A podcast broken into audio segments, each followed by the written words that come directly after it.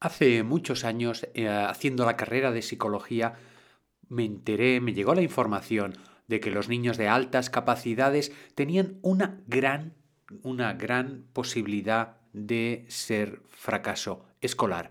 Y en aquel momento me dije, esto parece el mundo al revés. Adelante con el programa. Estáis escuchando el podcast de comunicación, crecimiento personal y psicología de Joan Contreras. Bienvenidos. Bienvenidos, bienvenidos a los que nos escucháis por primera vez, bienvenidos a todos los que nos vamos reencontrando, ya sea por la mañana, ya sea en cualquier momento del día en que podéis escuchar este podcast. Vamos, ya sin avisos, vamos directamente hoy al tema que es el tema es bastante fascinante desde mi punto de vista.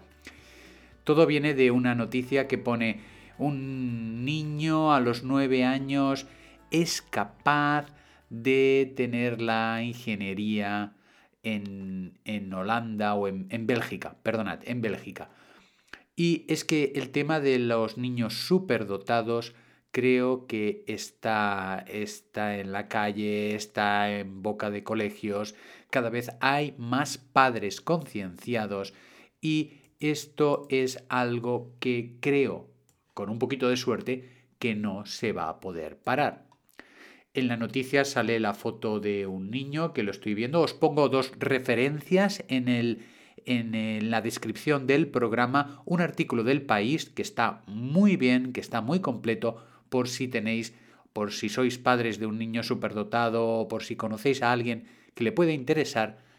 Y luego este de la vanguardia también, que habla de un niño, pues eso, que a los nueve años ya tiene una ingeniería. Entonces dices, bueno, ¿qué va a pasar aquí? ¿Cómo lo va a enfocar el futuro? Porque el niño resulta que, que ya está pensando en hacer medicina. O sea que es, es, algo increíble. Es algo increíble y que en este caso en, el, en España por el sistema escolar sería totalmente impensable que sucediera esto. Y la verdad que lo que me sorprendió, como decía en la introducción del programa, lo que me sorprendió es que en un principio, cuando estaba estudiando, es que los superdotados pueden acabar perfectamente en fracaso escolar. Fijaros que vi un...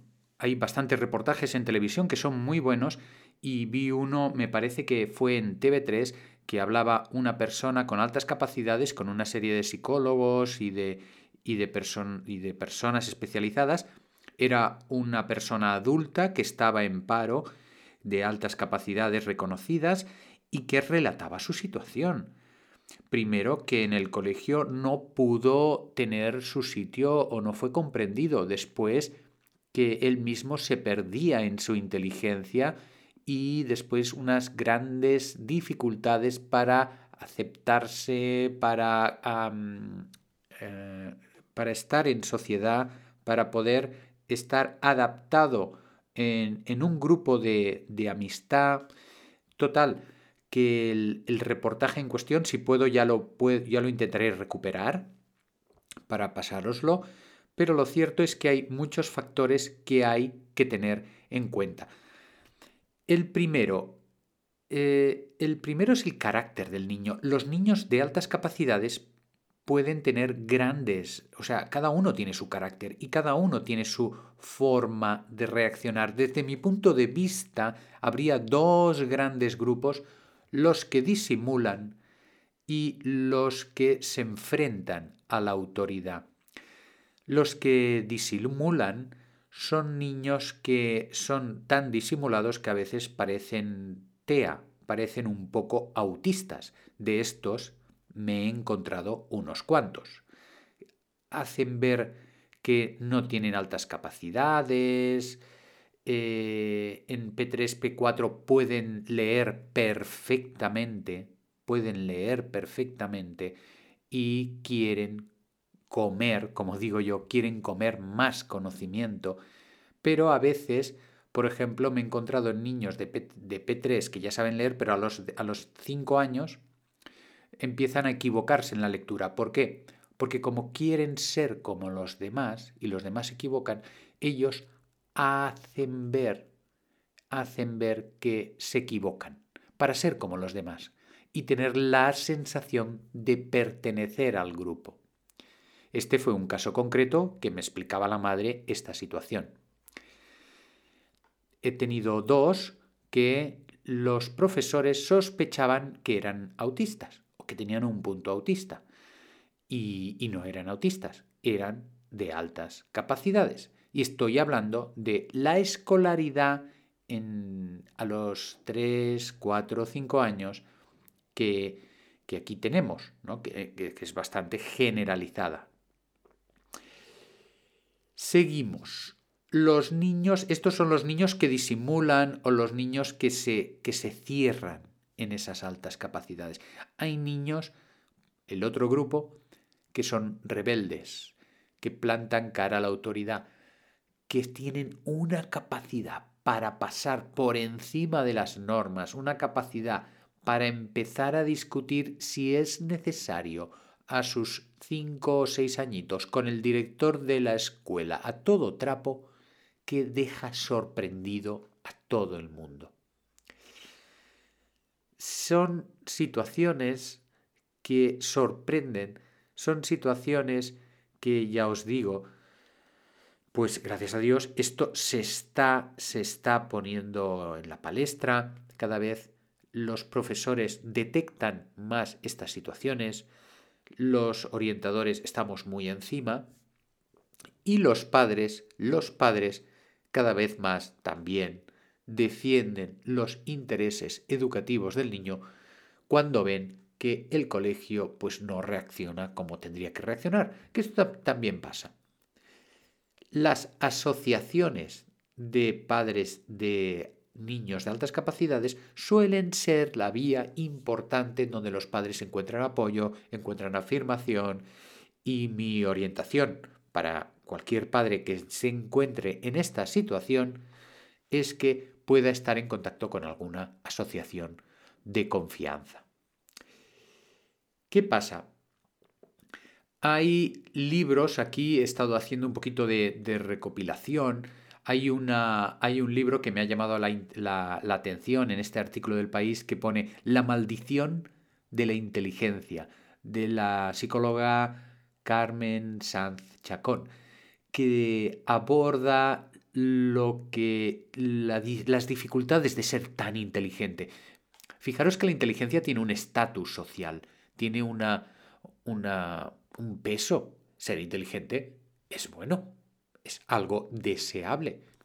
Ser tan inteligente, pues ya no, ya no parece ser tan deseable porque te encuentras un montón, un montón de problemas que la psicóloga Carmen nos describe en este libro, en este libro, y hay otro de una psicoterapeuta francesa, Jean Siot Fachen, dice demasiado inteligente para ser feliz y creo que el título a veces lo cuadra porque las personas que son tan tan inteligentes en mi práctica terapéutica, terapéutica he realizado terapia con alguna de ellas y pero de adultas y es necesario reorganizar de forma concreta y de forma pausada todo ese potencial que tiene la persona. A veces yo les digo a estos pacientes adultos, mirad, vuestra cabeza es como un avión que está llena de sabios, unos sabios que no se ponen de acuerdo entre ellos para saber a dónde dirigir este avión. Y es un ejemplo de lo que de los muchos que podemos dar de lo que puede pasar en la mente, en la cabecita de un niño o de un adolescente o de un adulto de altas capacidades. En una de las situaciones más, más típicas de los niños de altas capacidades es que también dentro de las altas capacidades hay tipos. Y hay un fenómeno que se llama de disincronía, es decir, que a veces a lo mejor es muy bueno, muy bueno, muy bueno en matemáticas y, en física o en química, y luego en lenguas, pues no es tan bueno, es normalito. O sea, destaca mucho en unas asignaturas, pero en otras no. Y Perdón. Y esto crea una sensación, una situación de eh, también de, de cierto caos en los educadores y en los padres que es necesario analizar y que es necesario canalizar. En el artículo del país también habla del Club de los Superdotados. Yo no, lo sabía. Se ve que hay un club de superdotados que dice que cuenta con 2.300 socios y 160.000 en todo el mundo. Y, y, bueno, se reúnen porque son solamente un 2% de la población y bueno, intentan hacer piña, intentan, como decimos los, los castellés, intentan pues buscar apoyo, buscar situaciones que den mm, una autoestima positiva. Fijaros que esta autoestima positiva, sana, a veces es muy difícil de conseguir cuanta más inteligencia tienes. Una anécdota, simplemente.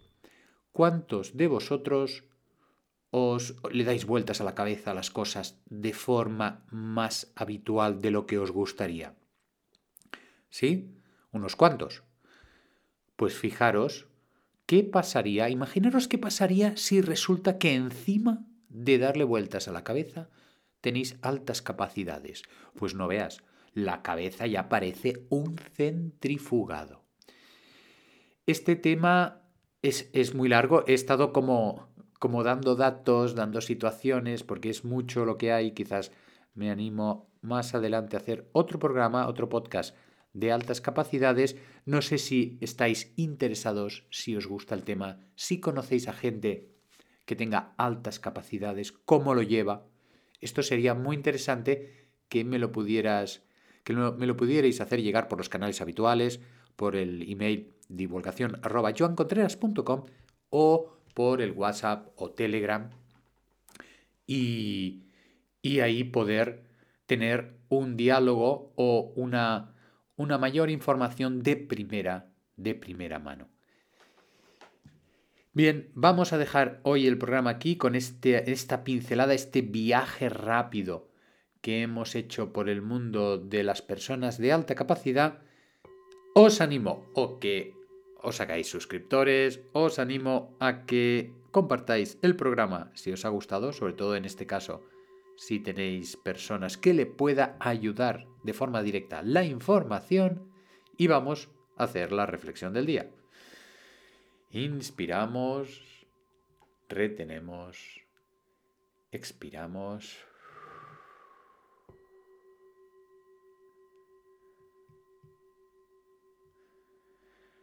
Relajamos el cuerpo después de tanta explicación. Yo es que me, he puesto nervioso porque es un tema que me, que me conmueve, la verdad, que me conmueve. Respiramos tranquilamente. Sonreímos al día, sonreímos a la noche que acabamos de pasar y nos vemos en el próximo programa. Hasta luego.